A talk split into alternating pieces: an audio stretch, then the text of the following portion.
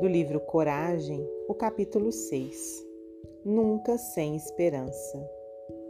Nunca percas a esperança. Se o pranto te encharca a existência, recorre a Deus no exercício do bem e acharás Deus nas entranhas da própria alma, a propiciar-te consolo.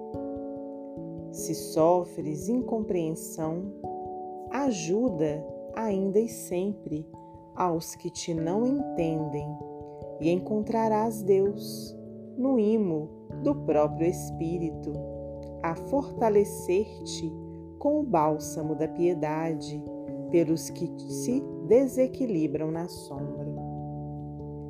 Se te menosprezam ou te injuriam, guarda-te em silêncio no auxílio ao próximo e surpreenderás Deus no íntimo de teus mais íntimos pensamentos, prestigiando-te as intenções. Se te golpeiam ou censuram, cala-te edificando a felicidade dos que te rodeiam. E Deus falará por ti na voz inarticulada do tempo.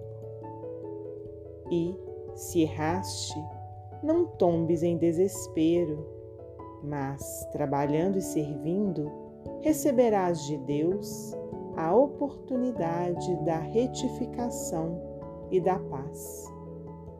Sejam quais forem as aflições e problemas que te agitem a estrada, confie em Deus, amando e contribuindo, perdoando e amparando sempre, porque Deus, acima de todas as calamidades e de todas as lágrimas, te fará sobreviver, abençoando-te a vida e sustentando-te o coração.